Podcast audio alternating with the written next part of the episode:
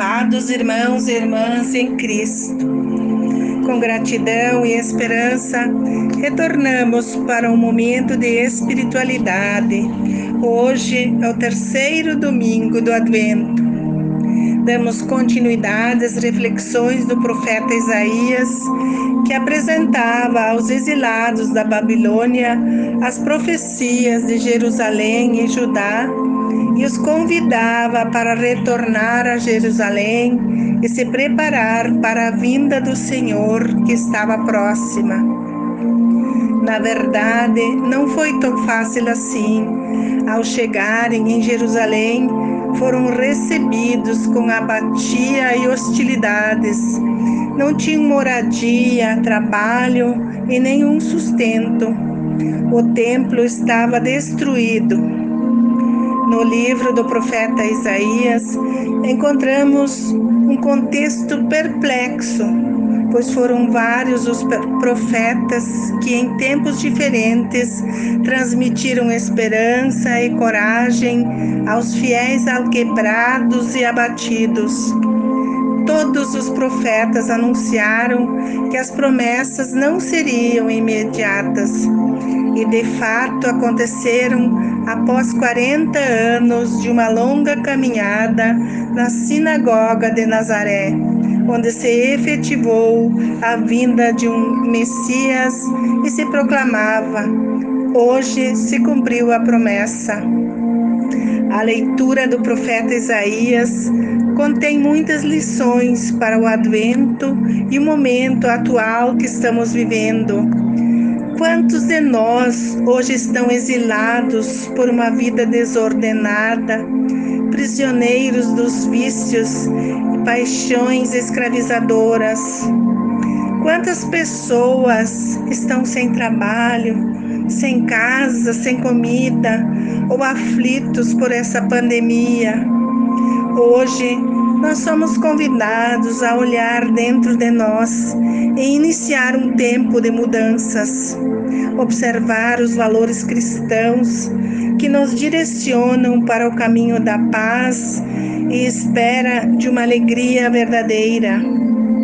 Na segunda leitura, Paulo conclama o povo para ficar alegre, rezar sem cessar dar graças pelas circunstâncias do momento, pois são da vontade de Deus. Não desprezais os profetas, examinai e guardai o que for bom. Afastai-vos da maldade e santificai corpo, alma e espírito.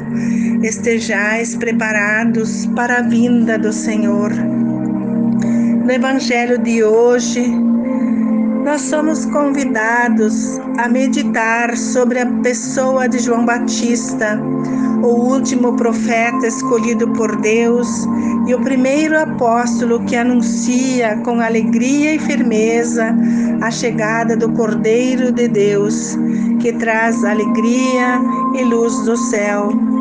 O povo esperava um Messias forte como a rocha, profeta por excelência mas, no entanto, apareceu João Batista, um homem simples e humilde, que anuncia a chegada do Messias e, com honestidade, afirma não ser a luz do mundo, mas a luz será aquele que ele apontava.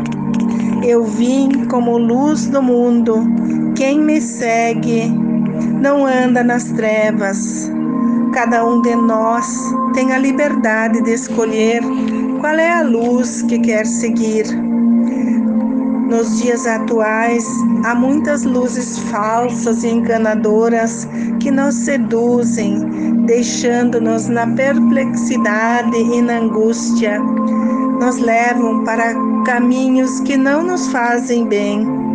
João Batista pregava que quem tem a luz de Cristo não anda nas trevas, não tem lugar para surpresas e dúvidas que desiludem. Ele sinaliza que quem constrói sua casa na rocha observa os valores e dá testemunho da verdade, do caminho e da vida cumprindo a sua missão. Diante dessas observações, as lideranças da época achavam que João Batista pretendia um título para se promover. Mas com honestidade e clareza, ele afirmava que não era o Messias, nem Elias e nenhum outro profeta. Se identificava como quem clama no deserto para aqueles que ainda não o conhecem o possam seguir. Diante do anúncio de João Batista, hoje nós somos convidados a ser a luz que anuncia o Cristo aos irmãos e irmãs. Ou somos como caniços agitados ao vento que se somam aos inclinados à cultura do mundo que se afasta cada vez mais longe de Deus. Se não aderirmos ao projeto de Jesus, como podemos reconhecer e testemunhar a sua voz no caminho, na verdade e na vida? O anúncio de João Batista é belo, é importante e jamais poderá ficar longe do nosso coração, pois ele mostra que o Cristo vem para regenerar a humanidade e testemunha com sua incomparável humildade que é preciso caminhar ao encontro do Senhor com fé e alegria que são atitudes dos que amam e esperam por Ele. A fé nos faz levantar a cabeça e olhar adiante com esperança, ajuda a caminhar firmemente no meio das indiferenças, das friezas, do individualismo dos nossos tempos.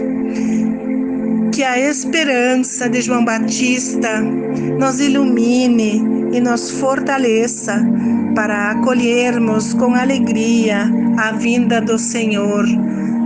Um ótimo domingo, uma semana de oração, de reflexão para todos nós e nossas famílias.